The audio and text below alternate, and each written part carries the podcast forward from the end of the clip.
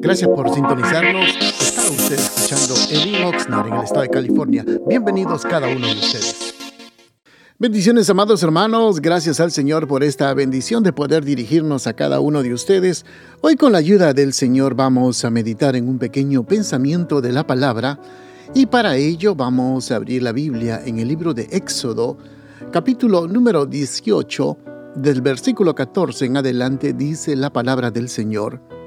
Al ver el suegro de Moisés, todo lo que él hacía por el pueblo, le preguntó, ¿qué es esto que haces tú con el pueblo?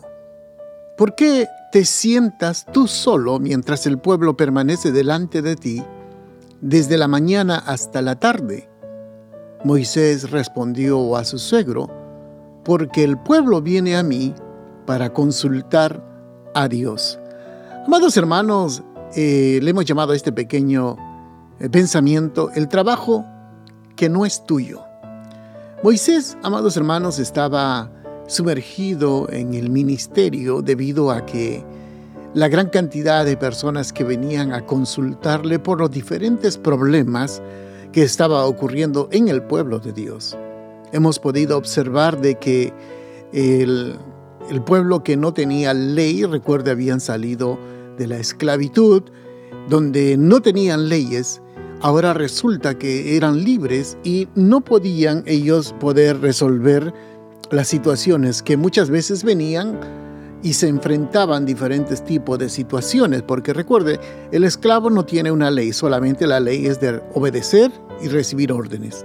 Pero ahora resulta que eran libres y se encontraban en multitud de situaciones y dice que venían sobre Moisés a presentarle los problemas desde la mañana hasta la noche y la gran cantidad de gente que le, se le acercaba, hermanos, para poder resolver los problemas debido a que Moisés tenía la sabiduría de parte de Dios.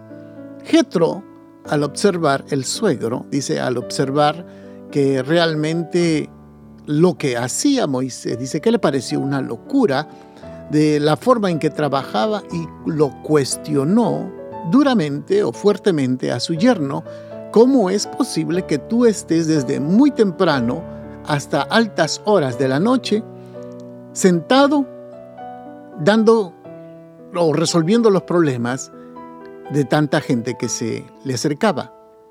Amados hermanos, la respuesta de Moisés, créame, es una respuesta que muchas veces lo hemos oído especialmente de parte de los pastores o de los hombres encargados de diferentes congregaciones. La idea es que e, ellos piensan de que si no fuera por mí, yo trabajaría de otra forma, pero la gente me busca y tengo que atender sus necesidades. En otras palabras, como diciendo, las prioridades ministeriales demandan que las personas, hermanos, alrededor decidan qué es lo que va a hacer el pastor o cómo tiene que hacerlo. Y esa lista puede ser interminable, esa lista puede ser demasiado grande, amados hermanos. Algo que nosotros tenemos que aprender, amados hermanos, es realmente a poder modificar y la forma como debemos de trabajar para poder organizarnos nosotros mismos. Yo sé que el pastor tiene metas y prioridades importantes en su vida, pero cuando la congregación impone, como que esto le robará, hermanos, la libertad de poder dedicarse a Él a cosas que son muy importantes, a cosas que son demasiado valor para la vida del pastor. Por eso vemos pastores que a veces se frustran, se cansan, se desesperan, porque lamentablemente, amados hermanos, lo que ocurre está de que las personas no tienen quizás no tienen el suficiente control cómo manejar las situaciones que hay a su alrededor. Entonces aquí vemos una situación de que realmente, amados hermanos, ataca la vida del pastor y muchas veces la iglesia no tiene compasión y misericordia de los hombres que están encargados. El pastor sabio, primeramente, amado hermano, tiene que entender y tiene que poner prioridades claras en su ministerio y en su vida. ¿Por qué le digo esta forma así clara? Quizás puede ser un poco chocante lo que le digo, Pero esa es la gran realidad. Uno como pastor tiene que establecerse muy bien para qué Dios lo ha llamado. Si hay suficiente o demasiados problemas en una congregación o un, o un ministerio, lo que tiene que hacer es lo que realmente la Biblia nos enseña. En el libro de los Hechos, en el capítulo 6, usted podrá ver que los apóstoles estaban pasando diferentes situaciones dentro de la congregación. Entonces, los apóstoles decidieron, hermanos, levantar otras personas para la distribución de alimentos que había entre las viudas.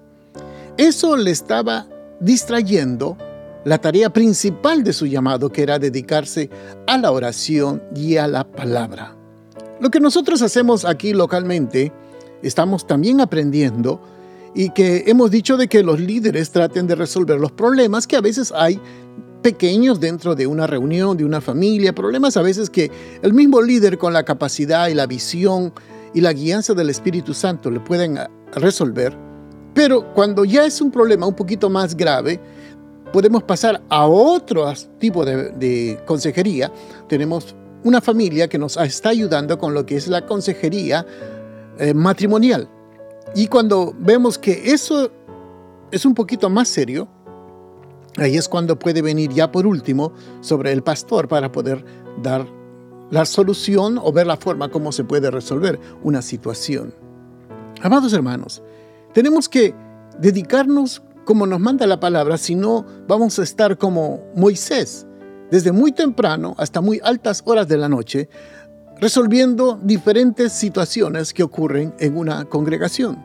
Por más pequeña que sea, hermanos, siempre una congregación tiene diferentes tipos de problemas que ocurren dentro del pueblo de Dios.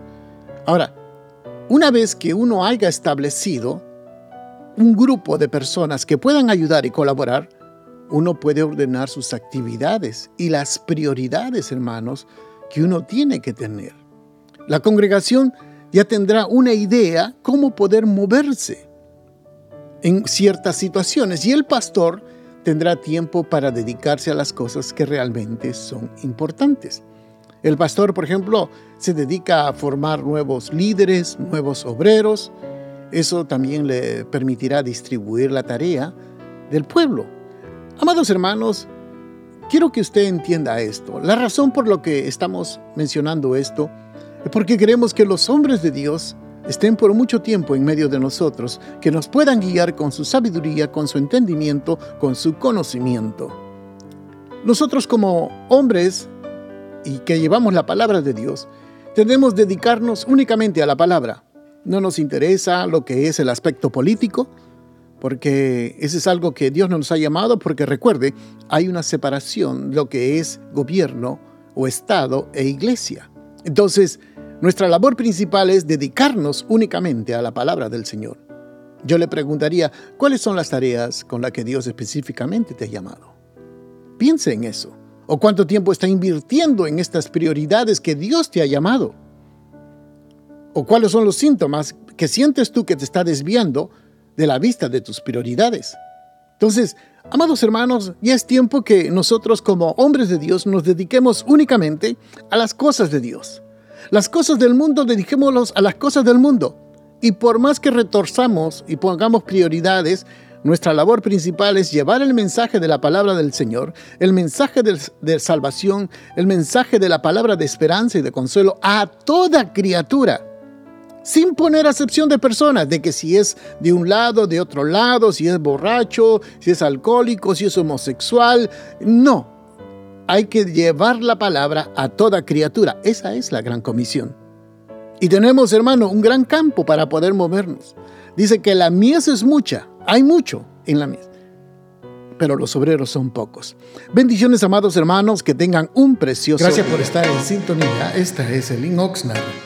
Nuestro templo está ubicado en el 270 al oeste de la calle 5, en la ciudad de Oxnard, en el corazón de Oxnard. Nuestros servicios son los días viernes a las 7 de la noche y domingos a las 5 de la tarde. Será una bendición poder saludarles. Bendiciones y los esperamos. Que tengan un precioso día.